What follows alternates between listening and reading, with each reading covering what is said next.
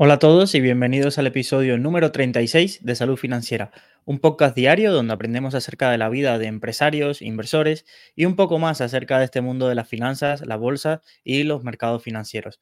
Así que soy Luis Ángel Hernández y gracias por acompañarme en un episodio más, ya son 36 en esta aventura de, podcast y como siempre eh, que empezamos la semana porque sabéis que estamos de lunes a viernes en directo tanto en YouTube como en Twitch y luego unos minutos después se cuelga un poco la grabación de este episodio en todas las plataformas de podcast de donde nos pueden seguir. Empezamos semana y empezamos nuevo libro. Como sabéis, hasta hace un tiempo estuvimos con el libro de la biografía de Elon Musk y este vamos a hacerlo con la autobiografía de uno de los empresarios eh, aquí en España más conocidos de lo que de las últimas dos décadas, que es Leopoldo Fernández Pujals es uno del creador del concepto de Telepizza y también eh, inversor en la empresa Yastel, una empresa de telecomunicaciones que también veremos en, esta parte de la autobiografía. Su libro, muy recomendado para directores de empresa, también atañe una historia acerca de un exiliado cubano y la familia Fernández Pujals y su exilio, que es un poco también de lo que hablaremos hoy. Como siempre, sabéis que este podcast Salud Financiera tiene varias secciones. Una es descubriendo A o la sección que aprendí hoy, que generalmente ahí versamos acerca de lo que estoy leyendo en ese día, los informes que me llegan o un poco los libros que, que, estoy leyendo y un poco os comparto el resumen, las principales ideas.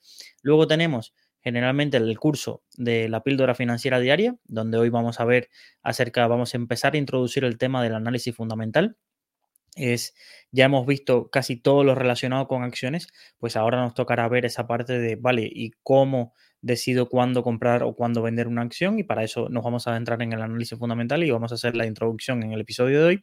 Y también para finalizar, nos ha llegado una pregunta al consultorio de finanzas acerca de la renta fija y los bonos con muy, muy larga duración que son emitidos por algunos gobiernos, sobre todo entidades de, países y que fueron populares hace algunos años, acerca de qué sentido económico tiene lanzar estos bonos y por qué se invertiría en un bono de estas características.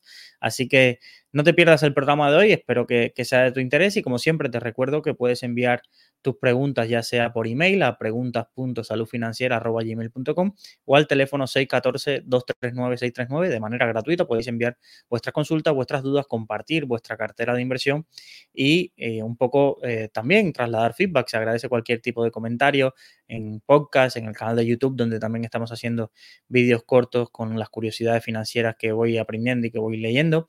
Así que sin más, vamos a comenzar el episodio de hoy. Como siempre lo hacemos con una frase que dice así. No conozco a nadie que haya llegado a donde quería y debía ir sin saber antemano hacia dónde iba. Un poco la historia que vamos a contar durante los próximos, diría que tres episodios, va a ser acerca del empresario Leopoldo Fernández Pujales. Y una de las cosas por las que empatizo con esta historia es porque, al igual que yo, es la historia de, de, la familia Fernández Pujales, la historia del exilio cubano, es decir, de personas que hemos tenido que abandonar nuestro país de origen, en este caso Cuba, para poder tener una realización profesional y personal un poco más, más allá de con la libertad que no te permite la isla y con unas condiciones al menos económicas y de calidad de vida eh, muy, muy superiores a lo que podríamos esperarnos. Eh, yo eh, llevo casi 13 años, voy a cumplir, desde que salí de Cuba en 2011, en agosto de 2011, y Fernández Pujals, este empresario, eh, es conocido por ser uno de, las, de los empresarios, junto a Roberto Goizueta, más conocidos y más exitosos de la historia del exilio, de la diáspora cubana, como le, quieras llamar. Más si no sabes un poco acerca de, de, Cuba y por qué más del 30% de la población cubana vive hoy fuera de la isla, un poco te haré esta introducción y un poco te haré la introducción también a lo que se encontró la familia Fernández Pujals para tener que, huir. El exilio cubano un poco lo forman y eh, es verdad que la, migración cubana, Cuba es una isla donde cuando llega un poco eh, llegan los españoles, evidentemente había una población autóctona, pero muy, muy pequeña. Luego esta población autóctona es sustituida por esclavos que son traídos de África, que se mezcla con la población eh, original, eh, original no, con los españoles que estaban allí y crea lo que conocemos como el criollo, el mulato, que son los descendientes nacidos en la isla y eh, que de buena parte fue un poco la población que fue llenando el país. Realmente una de las cosas que sorprende es el grado de riqueza o un poco de bienestar económico que, del cual imperó en la isla a pesar de ciertos periodos de, crisis o determinadas hambrunas que, hubo durante el periodo colonial. Pero luego sí es cierto que, Cuba se convirtió durante hasta, los, hasta la década de los 50 en un centro, pues era muy conocido de, por ejemplo, eh, toda la parte del primer, una de las primeras líneas de ferrocarriles, una de las primeras emisoras de radio, de televisión. Todo esto ocurrió en Cuba, en América Latina, situando junto con Buenos Aires y, La Habana, e incluso hasta Caracas, como de las ciudades más bollantes que había en, a finales de la década del 50.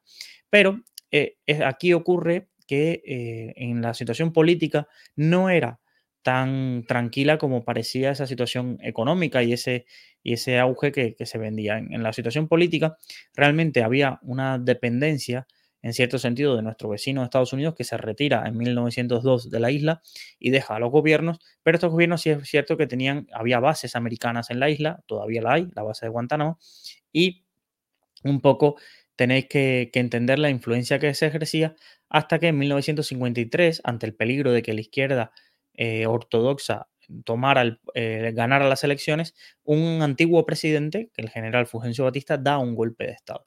A partir del golpe de Estado del Fulgencio Batista se organiza un movimiento llamado 26 de julio, que es el que encabeza Fidel Castro y su hermano y, otros, y otros integrantes, que intentan derrocar al, al, gobierno con un golpe, con, bueno, otro golpe de Estado en ese sentido, pero claro, para derrocar a este que sería el asalto al cuartel Moncada, pero que estaba en el otro extremo de la isla, era empezar eh, un movimiento revolucionario y luego irse a las montañas. Esto fracasó, Fidel es tomado preso, lo envían a Isla de Pino junto con otros asaltantes, aquello fue una masacre. Estoy haciendo un poco de historia de Cuba en tres minutos para que un poco entiendas, si no conoces, hasta cómo hemos llegado hasta aquí.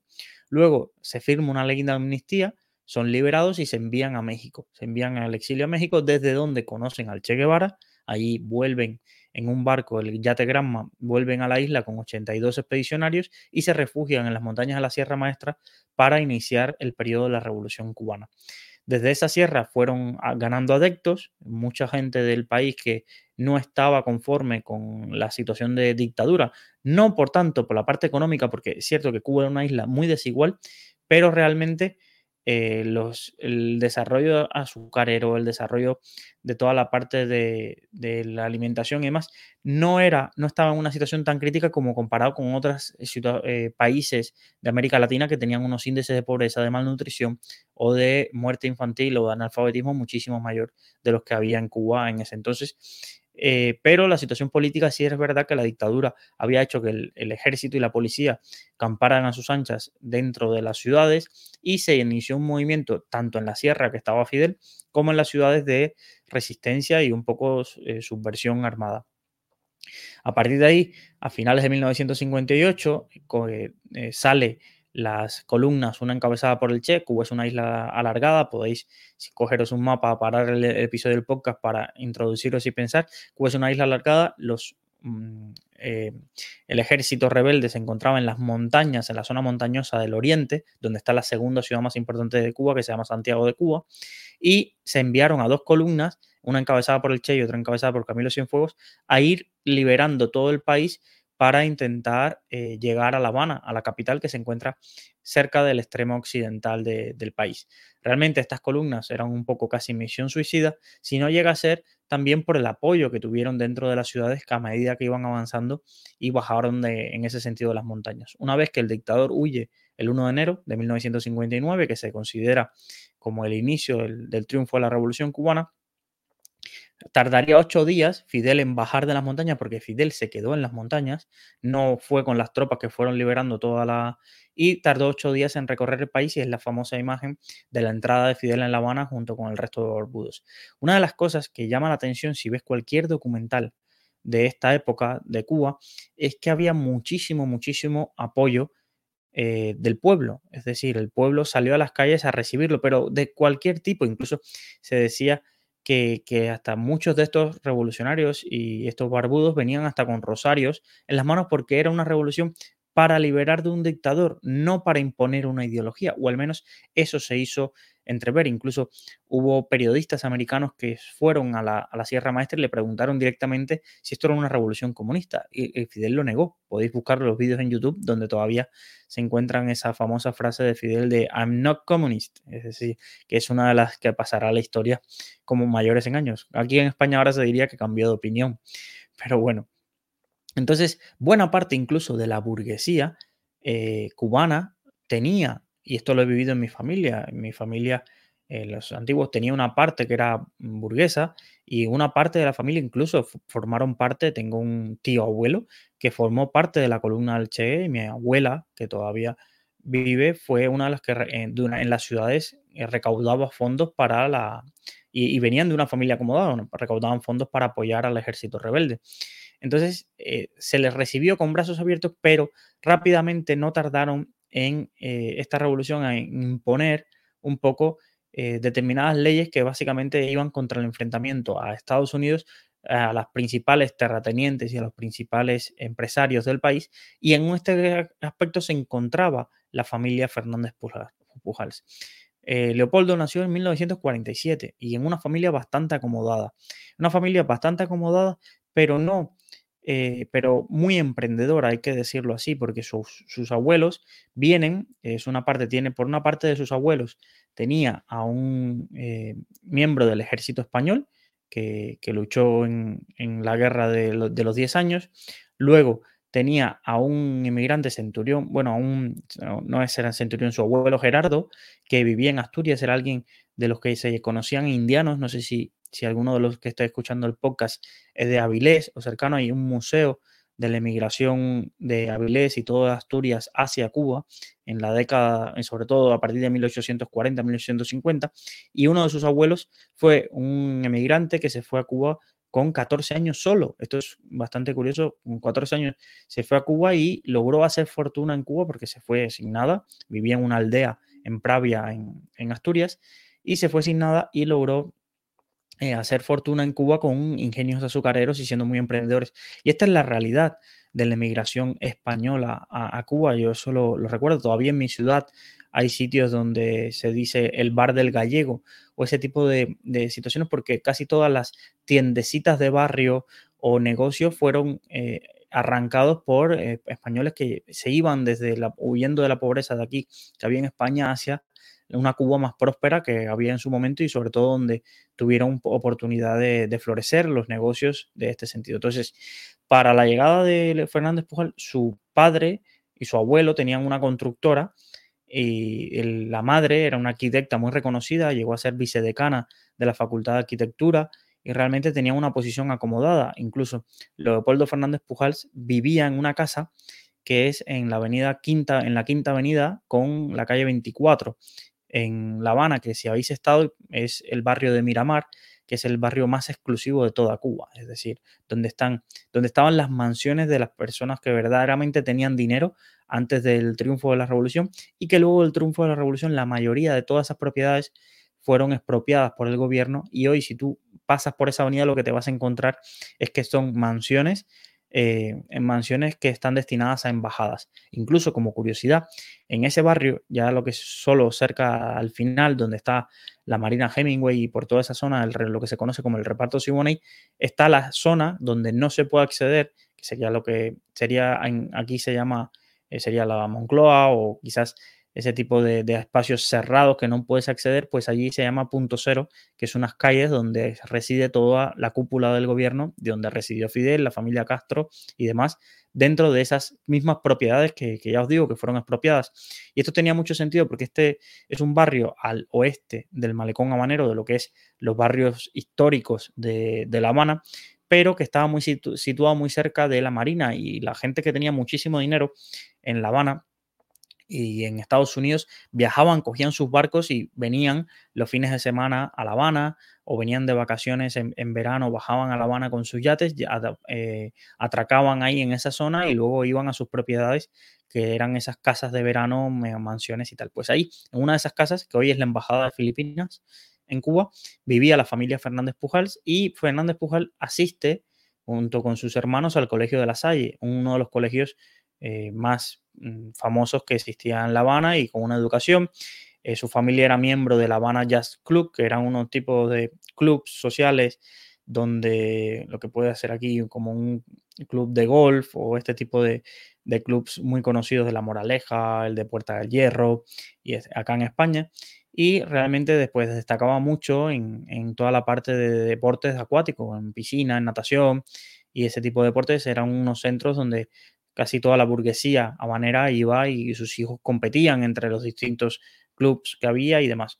Pero bueno, llega la revolución y realmente en un primer momento no se, la familia Fernández Pujal sigue haciendo su vida normal hasta que en 1960 deciden eh, que era el momento de que sus hijos en silencio se fueran a Estados Unidos.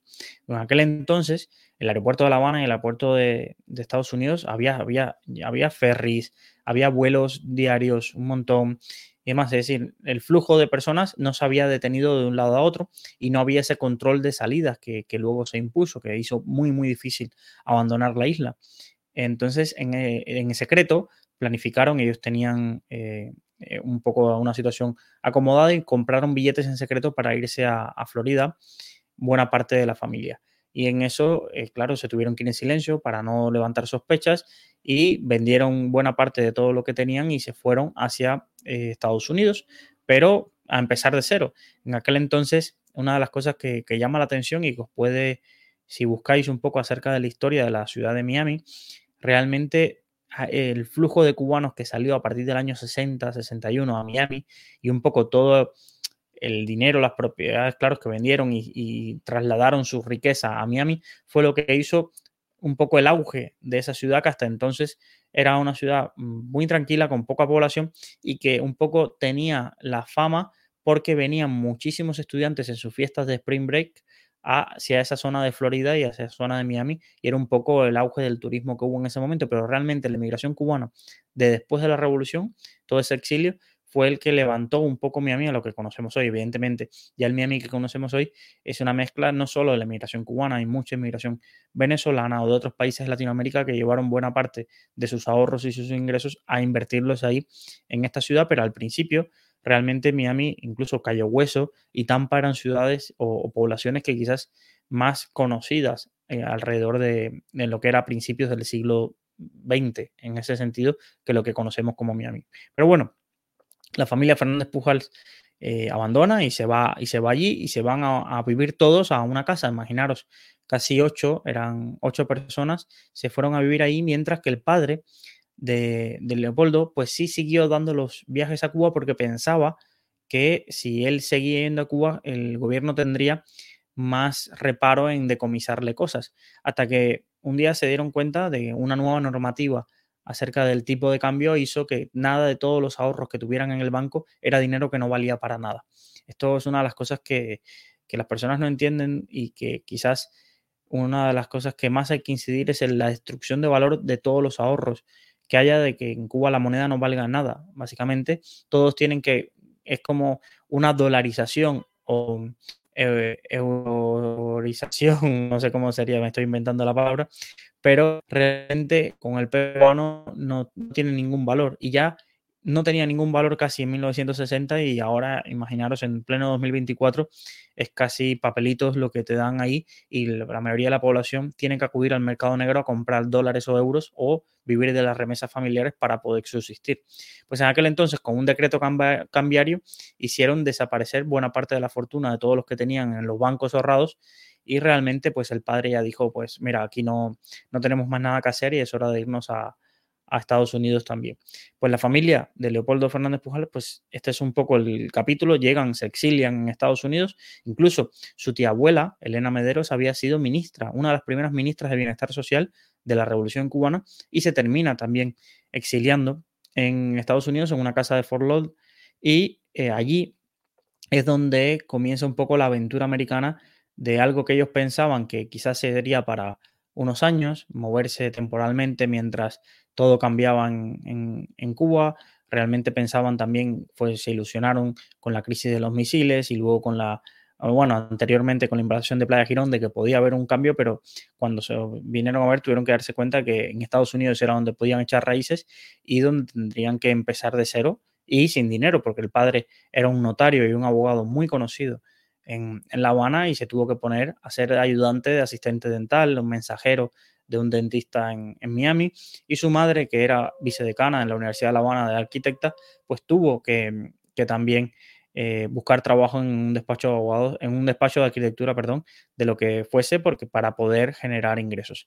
Leopoldo tenía 13 años y fue inscrito en un colegio de monjas, que fueron la iglesia, sobre todo, en aquel entonces acogió a muchísimos exiliados eh, cubanos, a niños, todos los niños de la operación Peter Pan generalmente fueron alojados en buscar sobre ello, porque la operación Peter Pan, tengo un post en Rankia sobre eso, acerca de, pues, incluso el padre, el padre adoptivo de Jeff Bezos, es uno de los niños que huyó en la operación Peter Pan de Cuba y realmente pues fueron los colegios religiosos los que acogieron a todo, a todo este grupo de, personas que llegaban y que tenían que adaptarse y, que volver a integrarse porque no conocían también, en muchos casos no conocían ni siquiera el inglés. No es como ahora que quizás en toda la Florida casi se habla español y pueden sobrevivir casi sin, sin hablar inglés, pero en aquellos entonces tampoco era así.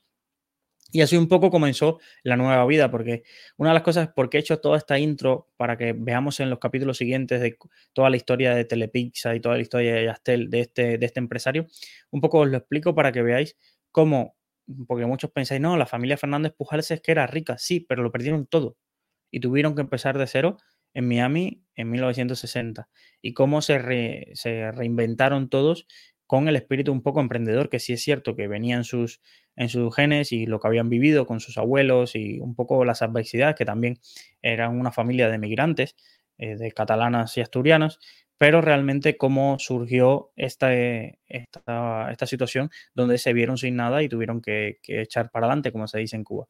En los próximos episodios veremos un poco tanto la adolescencia, estudios universitarios y luego la fundación de Telepixa y quizás para el episodio 38 veremos su aventura en Yastel y así cerraremos estos tres episodios que le quiero dedicar a la figura de Leopoldo Fernández Pujals. Para mí, uno de los empresarios más exitosos, no solo de España, sino nacidos en Cuba seguro, de las, últimas, de, la, de las últimas décadas y que quizás eh, no es tan conocido en la isla y que si alguno de los oyentes es de los cubanos como yo que vivimos en el exilio, pues leer su libro o sus memorias y esa pasión que siente un poco por la isla, a pesar de que hace más de 60 años que no, que no la pisa, porque realmente nadie más de la familia Fernández Pujols luego de Pujals, luego de 1961 ha vuelto a pisar la isla porque por convicción personal, quizás no es tanto porque no no les dejara el gobierno a pesar de ser claramente uno de los promotores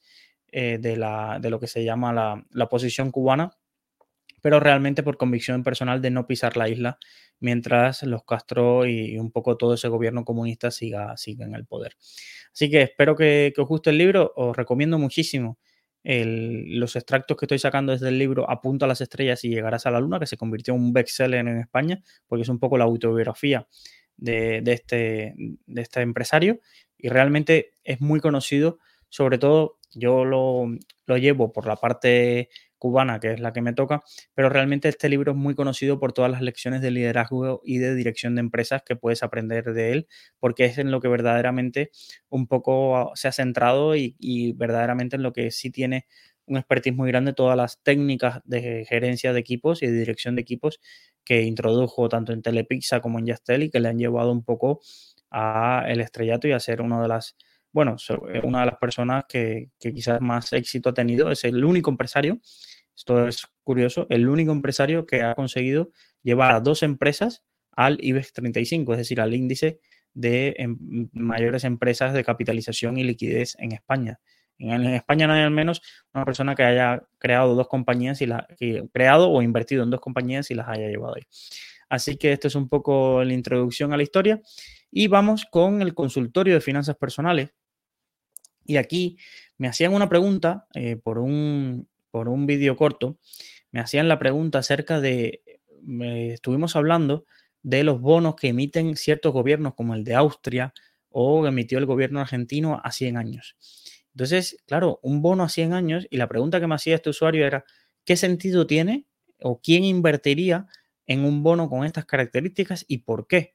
Porque, claro, pensemos que la esperanza de vida en el país más aventurado son 80. Generalmente pensemos que si empezamos a invertir con 30, mm, máximo nosotros vamos a ir 50 años. Entonces, ¿por qué le doy mi dinero ahora? ¿Y por qué los gobiernos emiten un bono a tan largo plazo? Esto es, vamos a, verlo desde el punto de vista del emisor y un poco desde el punto de vista del inversor también, para entenderlo. Primero vamos a pensar en el emisor, que es más fácil. Un bono a 100 años, recordar que en un bono tú recibes el dinero hoy, todo el dinero hoy, y luego solo tienes que pagar intereses durante los años que dure el bono y al final del todo pagar el nominal. Vamos a, decirlo con números sencillos para que lo entendáis. O para que yo me explique mejor, porque seguro que, entendéis más que yo algunos de los que están escuchando. Si eh, un gobierno necesita 100 dólares, vamos a poner 100 dólares, pero esto estamos hablando de millones y miles de millones, necesita 100 dólares, ¿vale? Pues él los cobra hoy, esos 100 dólares de los inversores, y no se los va a devolver hasta que vence el bono, es decir, hasta que pasen los 100 años. Y, entonces aquí dices, uy, entonces, ¿qué sentido tiene esto? Claro, pero a cambio de eso, él te va a pagar un porcentaje cada año de ese nominal. Es decir, en este caso, por ejemplo, el bono de Argentina pagaba el 7, creo que el 7,5%, ¿vale? Entonces, tú le dabas, no, estoy simplificando los números, tú le dabas 100 dólares hoy, él no te los va a devolver esos 100 dólares hasta los 100 años, pero cada año tú vas a cobrar 7,5 dólares. Evidentemente, cualquiera se daba cuenta que el 7,5 dólares, si ese emisor no quiebra, pues terminará eh, rentándote muchísimo ese bono, aunque tú no lo esperes los 100 años. Entonces, desde el punto de vista del emisor, tiene todo el sentido. Yo capto mucho dinero hoy que me puedo gastar y después solo me tengo que pasar 100 años pagando un porcentaje de, este, de ese patrimonio. ¿Vale? Y ya a los 100 años, pues tendré que devolver ese, ese patrimonio. Entonces, para eh, países que estén pasando por determinados apuros o países que puedan un poco eh, tener esa solvencia quizás menor a corto plazo, pues les interesa emitir bonos cuanto más largo, mejor. Cuanto más largo, mejor, porque así eh, el pago del principal es en un periodo muy, muy largo de tiempo y solo se tienen que preocupar de poder pagar los intereses para no entrar en, default. Desde el punto de vista del inversor, quizás es más complejo de entender, pero bueno, no es, eh, no es tampoco una locura. El problema es que este tipo de bonos que se emiten a largo plazo se hacen muy populares cuando el mercado los tipos de interés son súper bajos, ¿vale? Entonces, cuando los tipos de interés son bajos o como vivimos en, hace 3, 4, 5 años, incluso negativos, pues hay muchas personas que no quieren invertir en renta variable por mandato, porque no pueden, porque solo pueden invertir en renta fija, pero tampoco quieren invertir en renta fija que su resultado sea negativo ya de entrada, es decir, que la esperanza, si yo mantengo un bono a vencimiento, sea negativa. Entonces, realmente este tipo de bono, que aunque van a estar eh, emitidos durante 100 años, todos los años dan un tipo de interés superior. Imaginaros que cuando el tipo de interés que estaba dando el bono alemán era negativo, imaginaros que el bono argentino está 100 años, todos los años te pagaba un 7,5%. Claro, en dólares, estamos hablando de dólares. Pues claro, así fue como Argentina, en este caso, logró captar. Creo que Austria emitió un bono creo que cerca del 2%. Pues entonces, oye, voy a invertir en el bono de Austria al 2% y todos los años cobraré ese 2% siempre que el emisor no quiebre. Además, como el bono se está negociando durante esos 100 años, tú también puedes pensar que si yo compro el bono, imaginaros, a 900, o no en este caso no iba a ser 900 porque un periodo tan largo tienes que hacerle un descuento bastante grande, pero vamos a poner 900 de un bono que tiene nominal 1000, yo también en el caso de que ese bono por determinada razón pase a valer 950, yo también podría venderlo y generar una revalorización. Pero generalmente en estos bonos tan a largo plazo no se invierte tanto por esa apreciación del precio, sino por el, cupón.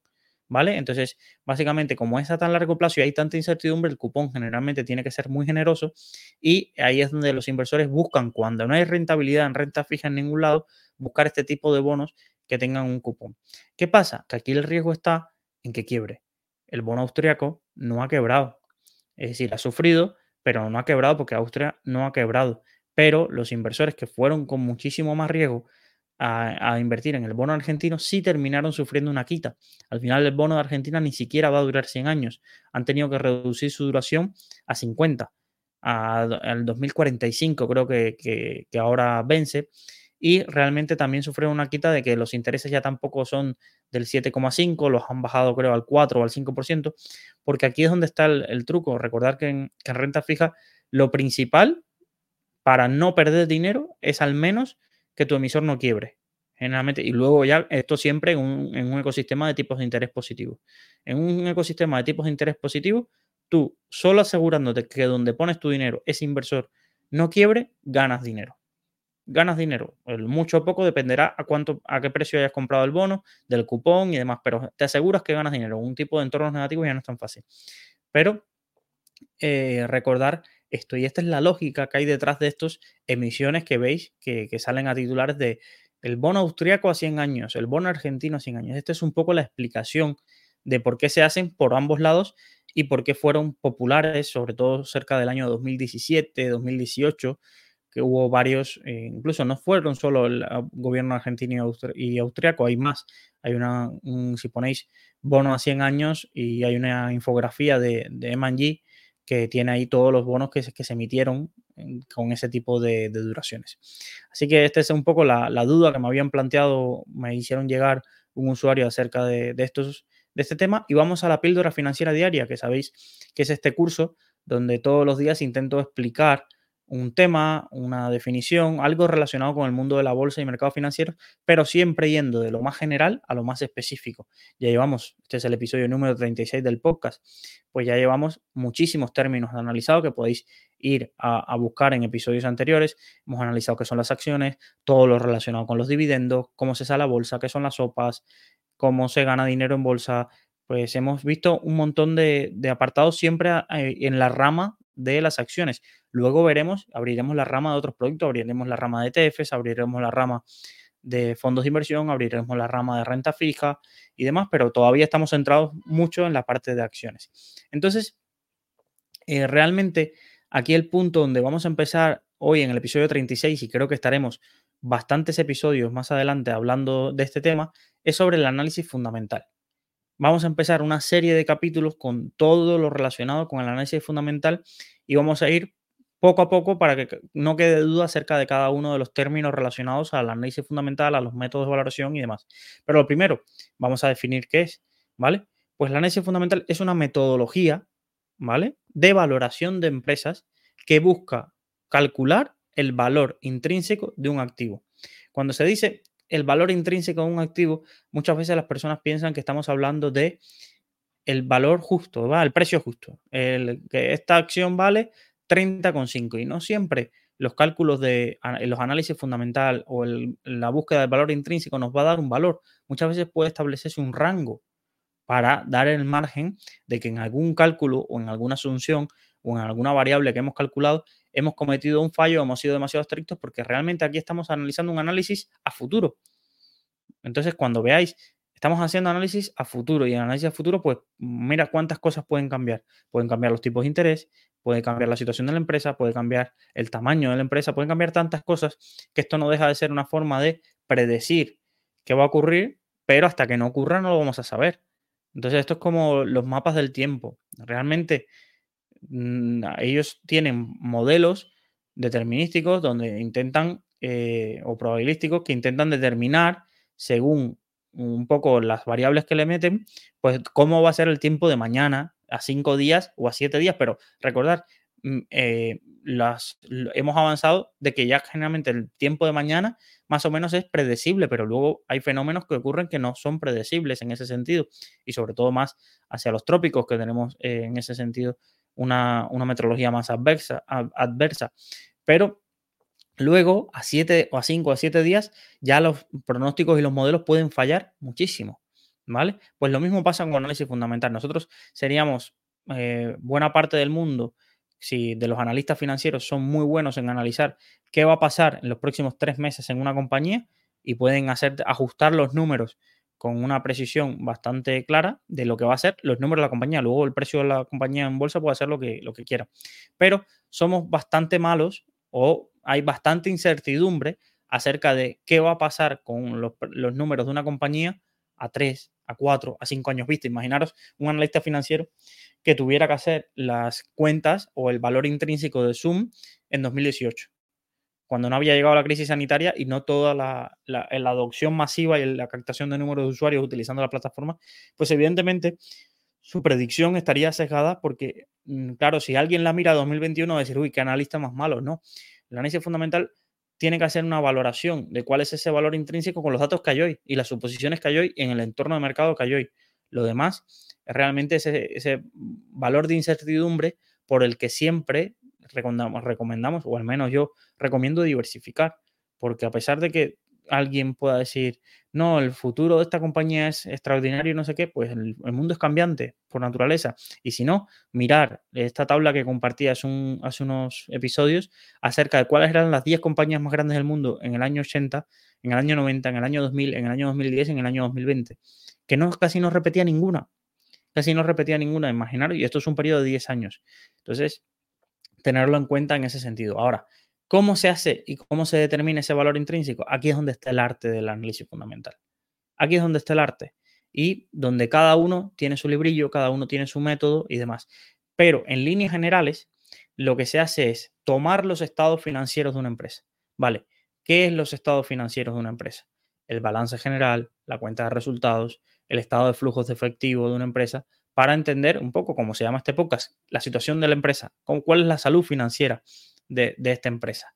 Luego, con esos datos, se calculan unos ratios, ¿vale? Estamos hablando de estos ratios que son muy conocidos, el PER, el ROE, el deuda sobre EBITDA, eh, EBITDA sobre, sí, EBITDA, ¿vale? El ROI, pues todos estos, estos ratios que son muy, muy conocidos, que nos dan un, número que luego se interpreta según de dos formas. Lo puedes comparar con el histórico de la compañía.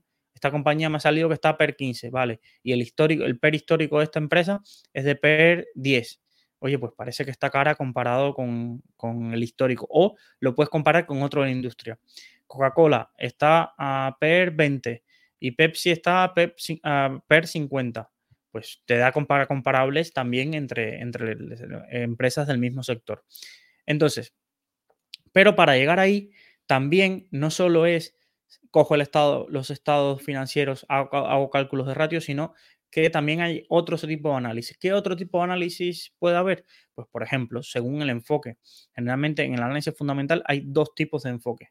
Un análisis que se centra parte de las cuentas de la empresa y luego va hacia arriba, a cómo está el sector, qué variables le pueden afectar, cómo es el entorno macroeconómico y después está el otro, es decir, el análisis eh, top-down, donde empiezas por lo arriba. Vale, ¿qué sectores se están viendo beneficiados en este entorno macroeconómico?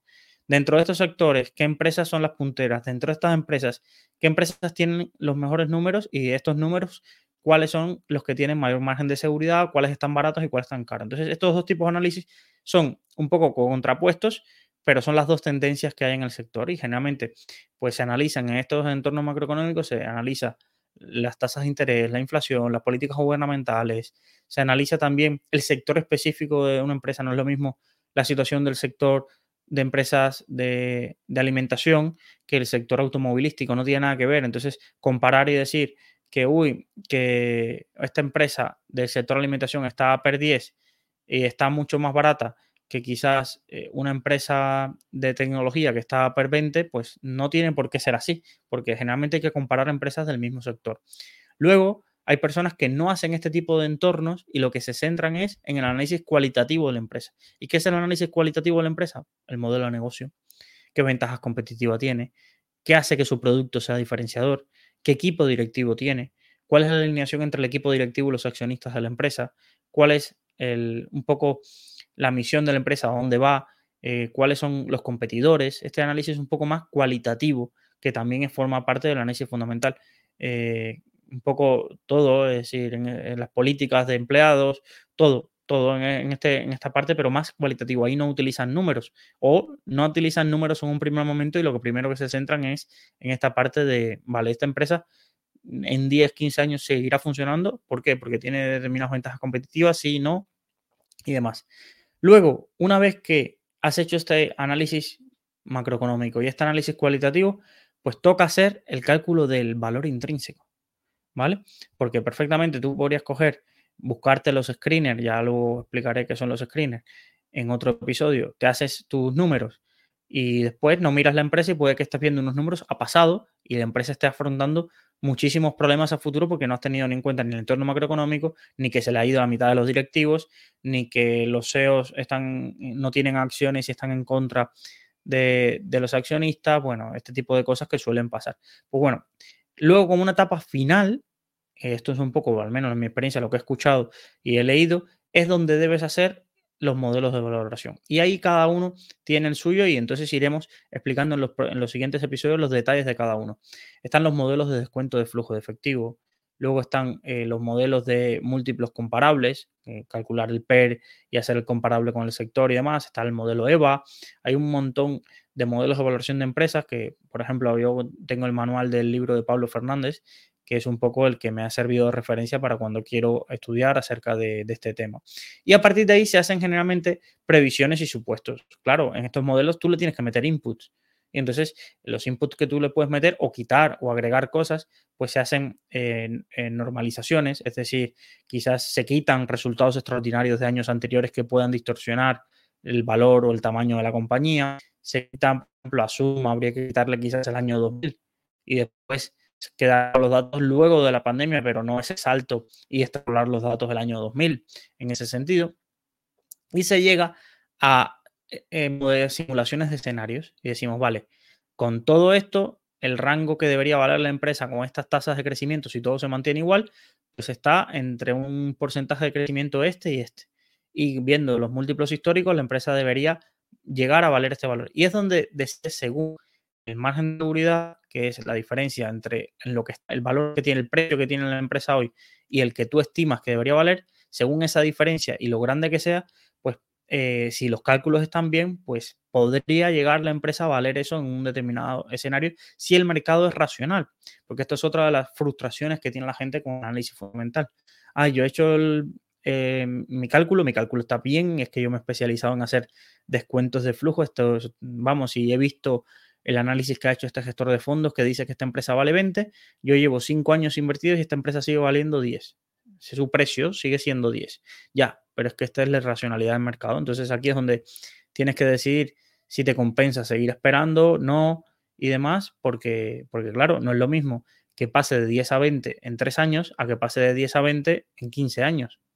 Sí, el resultado final es que has duplicado tu dinero, pero la tasa de rentabilidad compuesta anualizada pues es muy distinta en, ambos escenarios. Entonces, huir de las empresas también que tengan muchísimo descuento, pero que no haya catalizadores claros o, a que su directiva le dé igual. Esto, por ejemplo, eh, lo escuchaba de manos de un gestor, unos gestores de fondos españoles, que son el equipo que dirige Oros, que decían claramente, mira, hemos salido de esta inversión porque llevamos muchísimos años esperando que la empresa haga algo para decirle al mercado, oye, nuestras acciones están baratas y no lo hacen y ya nos hemos cansado de esperar porque si ellos mismos no salen a contar que sus acciones están baratas, no hacen recompra de acciones y demás, vemos difícil que el mercado con todas las compañías que hay ponga su foco en esta compañía para que la gente compre acciones para llevarlas a su valor.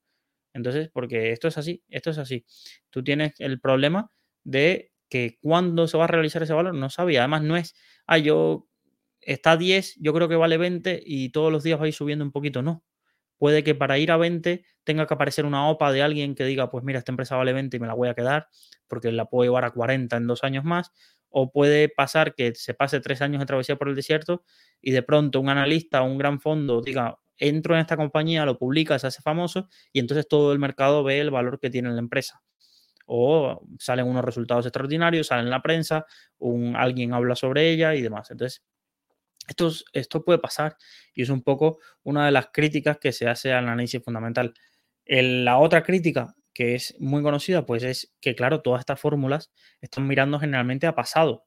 Te están diciendo lo, cómo se ha comportado la empresa pasado y las estimaciones que tú estás haciendo a futuro, lo estás haciendo metiéndole unos inputs que pueden no ser los que realmente eh, tenga la empresa o pueden no ser la situación en que se encuentra la empresa a 3, 5 años. Esto es como gente que hace descuentos de flujo a 7 años, le pone un coste de capital, eh, una WAC eh, de un porcentaje, pone determinadas asunciones y una tasa de crecimiento tal y unos dividendos tal, y al final el modelo le queda muy bonito, pero luego la realidad no se parece en nada a esos modelos. Y entonces yo os diría ir a la página web de, alguna, de algún de estos analistas sell side y coger los informes de las simulaciones que hacen de una empresa que lleva muchos años en el mercado. Imaginaros, no sé, Rexol, Iberdrola, y iros al informe de los analistas en 2005 y mirar la proyección que hacían a 2012 y 2013 de esa compañía y los descuentos de flujo que hacían de esa compañía. Y mirar cuánto se parece la realidad a lo que ellos estaban simulando. Nada, pero es que realmente de eso va. De eso va que, que tú haces los análisis, pero luego la realidad puede ser la que sea. Entonces, ahí es donde tenías que mojar y decir, vale, yo soy analista fundamental, me encanta hacer cálculos de valoración de empresas, me encanta hacer esto, vale, pero tienes que invertir en esa compañía, porque es que si no, te pasa, serías un, un sell site o, por ejemplo, yo porque no nunca lideré que, en, que en Rankia hubiese un, el canal de YouTube se dedicara a decir invierte en Agarro porque va a valer, va a valer tanto o compra Rexol porque nuestro precio objetivo es de 17. Primero porque me parecía que no teníamos el expertise suficiente para hacer unos cálculos y un razonamiento y un análisis fundamental muy muy serio sobre la compañía y segundo que hemos visto tantos casos de gente que admiramos, que son analistas fundamentales o que eran gente muy buena, cagarla tanto con su valoración de empresas, que decís, oye, si esta gente que se dedica todo el día a esto, hace, tiene sus Excel, tiene 20 años en el mercado haciendo análisis fundamental y realmente luego el mercado mmm, le da golpes por todos lados porque es así, al final, por eso ellos tienen carteras de 25, 30, 35 compañías y, y, los 35 modelos los harán igual, harán el mismo cálculo, pero habrá 5, 6 compañías que una problemas contables, otra problema con la directiva, otra que el mercado se le tuerce, otra que su producto falla, que esas cosas en el modelo es difícil de meterlas y solo las puedes meter en tu modelo y en tu cartera asumiendo una diversificación. Por eso, alejaros de, aunque por muy bueno que sea el analista fundamental, por muy buen podcast que tenga, por muy buen canal de YouTube que tenga, alejaros de esa idea de, vale, me cojo la idea que me dice este y meto el 100% de mi patrimonio aquí, porque esa ha sido la principal causa de desastres dentro de lo que es el mundo financiero, vamos a decir quizás amateur, dentro de España y Latinoamérica. Se enamoran de una acción cuando quien te está hablando de esa acción tiene una cartera de 35, 40 empresas, luego esa acción va mal y realmente el que sale estropeado o, o, desgraciado eres tú que le habías metido el 100% de, de, tu convicción o de tu cartera a esa, a esa parte. Yo me acuerdo que en una época se, se puso de moda el, el término, eh, bueno, como el término all-in. No es el término all-in, pero era un término parecido, unas siglas parecidas. Y, y era como, oh, este, este es el tipo que hay que admirar, este usuario que el 100% de su cartera lo tiene en Barford o lo tiene en quistos o lo tienen no sé qué. Y a mí, de verdad, me, me, sabía mal porque sé que los que divulgaban acerca de esas compañías, de Barford, de Quistos, no lo hacían con, con, la, con la intención de hacer perder dinero a alguien. Ellos también creían en esa acción, pero lo que sí no estaban diciéndole a nadie es mete el 100% de tu dinero aquí, porque ellos no lo tenían puesto. Entonces hubo muchísimos usuarios que de pronto tú los veías por ahí orgullo, no, es que tengo una convicción tal, porque fulanito lo ha dicho y, y he metido el 100% de mi patrimonio aquí. Y ahí vienen, pues, el, el gran problema de, de, no entender esto. Es decir, realmente el análisis fundamental no es, esto lo dice Warren Buffett eh, y, lo, lo, pone muy... ¿Qué necesitas? Una calculadora y horas y horas leyendo informes de empresas y, y. Realmente no es física nuclear. Dejar de pensar que eh, Morgan Stanley tiene 200 analistas eh, sacados de las mejores escuelas de negocio que tienen eh, modelos Excel de modelización y tú desde tu casa vas a hacer modelizaciones mejor que ellos en, ese sentido y que tienes, vas a tener la verdad absoluta sobre una... Es, es, es eh, sobreestimarnos demasiado. Realmente en determinadas compañías, en determinados sectores, sí puede ser que tú tengas un determinado expertise un poquito más grande que estos, que estos especialistas y que estos analistas. Pero realmente luego hay un factor de suerte que el futuro y te salga bien. Y hay gente que, que iguala su capacidad de, de, análisis de empresa con la capacidad de los resultados que dan después esas inversiones y no tiene por qué ser así. A ti te puede ir, ir bien una inversión y no eso no significa que seas un excelente analista fundamental y demás. Yo se lo comentaba a mi, a mi esposo el otro día, de que en, en la crisis sanitaria yo tripliqué mi cartera. Creo que invertí 2.000 euros, eh, sí, y año y medio después saqué 6.000, 6.500 euros. Y yo decía, yo recordaba cómo invertía en ese momento y básicamente, ¿qué, qué análisis fundamental o qué sí? Hacía unos análisis de, como se dice en Cuba, de 3 por kilo. ¿sí? Cogía y decía, pues mira, esta empresa me gusta, ha caído un montón, mm, pues mira, no sé si, si va a seguir cayendo, pero voy a invertir ahí. Y compré o analizaba, estas son las carteras de los grandes inversores. Eh, pues mira, voy a ver las acciones que más se repiten y voy a comprar. Vi que Einhor y que eh, Guzmán eh, de, Lázaro invertían en, ah, ya lo diré, en esta de carbón, una empresa de carbón. Ahora me vendrá, me vendrá a la mente. Yo también invertí y, y sí, me fue bien, pero que pues, podría haber quebrado. Y, y, eso no significa de que estoy yo habilitado para dar lecciones de análisis fundamental y, y vender cursos de cómo triplicar mi cartera en un año. No, realmente si siguiera ese patrón, seguramente, si siguiera ese patrón, seguramente en alguna situación de mercado o un año como el 2022, pues me hubiera perdido todo lo que hubiera ganado. Porque realmente cuando no hay un proceso o no eres un especialista detrás y no tienes un poco de suerte, no puedes eh, ponerte ahí y decir, pensamos, aquí, ¿cuánta gente se ríe de, de Parames? Quizás una de las personas que más de análisis fundamental sepa, que más compañía sepa, y aún así tiene errores. Porque esto no es ciencia exacta. Esto no es, ay, mientras más te sepas la fórmula y mientras más eh, Excel les hagas y demás, te va a salir mejor. Sí, generalmente vas a saber más que uno como yo, que está invirtiendo simplemente porque ha visto que ha caído y piensa que esto se va a recuperar y que, y que esto va a ir, sí, seguro,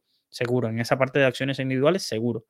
Pero tampoco te va a asegurar que tengas un rendimiento extraordinario. Entonces, esto es por lo que la gente muchas veces se termina frustrando con todo este análisis fundamental porque lleva tiempo, es decir, le he metido 20 horas al análisis de una compañía, yo que no soy especialista en esto, que simplemente termino de currar en mi trabajo y me voy a analizar una compañía, me tiro 20 horas y luego eh, pues invierto y, no me sale bien. O invierto y luego no eran los números que esperaba o paso así y dices, oye, si de verdad yo me tengo que dedicar a esto. Entonces, no confundir lo que es un hobby. Hay mucha gente que le encanta el ajedrez. ¿Cuántos campeones mundiales de ajedrez hay? ¿Cuánta gente por encima de 2.800 hay? Entonces, no confundáis. Me encanta el análisis fundamental, me encanta seguir cuentas de análisis fundamental. Voy a tener un canal de YouTube de análisis fundamental o voy a tener una cuenta de Twitter con soy un experto en esto y soy infalible. Y lo que diga esta persona no va a fallar.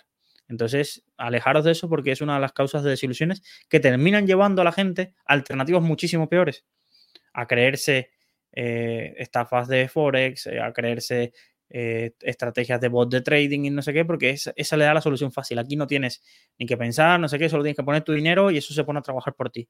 Entonces, realmente, yo, si me dijeras, ¿qué recomiendas? Pues evidentemente, análisis fundamental es lo que te va a llevar, es conocer la empresa. Estás poniendo tu dinero en que, pues lo lógico es que intentes conocer la empresa, a qué se dedica, todo este tipo de cosas sin obsesionarte. Y si no, déjatelo como hobby, déjate una parte de tu dinero como hobby para aprender análisis fundamental y el resto delégalo. Indexate, utiliza RoboAdvisor, dáselo a un gestor de gestión activa que te guste y que cubra un nicho que tú no tienes conocimiento, pero realmente no os obsesionéis con este tipo de cosas porque ya os digo, hay carreras, hay másteres, hay muchísimo y la gente se sigue equivocando. Morgan Stanley, buscar los analistas que cobran 200.000 y 300.000 euros y la cagan muchas veces, pero no por falta de formación, sino porque no saben el futuro.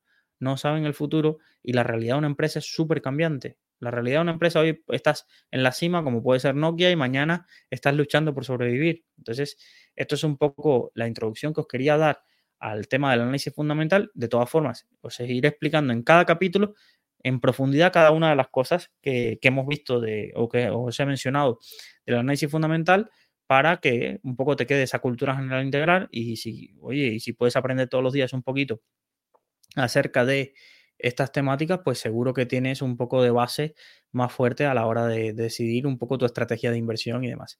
Así que sin más, muchísimas gracias por seguirme en este episodio número 36 de Salud Financiera. Como siempre os digo, sé parte del mismo. Te invito a enviar tus preguntas, eso es de gratuito, eh, tanto al número de teléfono 614-239-639 como al email preguntas.saludfinanciera.com. Agradezco también a los que me están dejando comentarios en iBox, Apple Podcast y sus valoraciones. Realmente esto me ayuda un poco a, seguir y a, entender el feedback de cosas a mejorar y demás. Y también un poco eh, agradezco esa parte de ese seguimiento a los vídeos cortos donde cuento curiosidades y demás. Entonces, ya sabéis, eh, te costará cinco segundos, pero darle un like, suscribirte y demás ayuda un poco a darle visibilidad al proyecto y a llegar a más personas, que es un poco lo que busco con Salud Financiera. Muchísimas gracias y hasta un próximo episodio. Nos vemos mañana en Salud Financiera.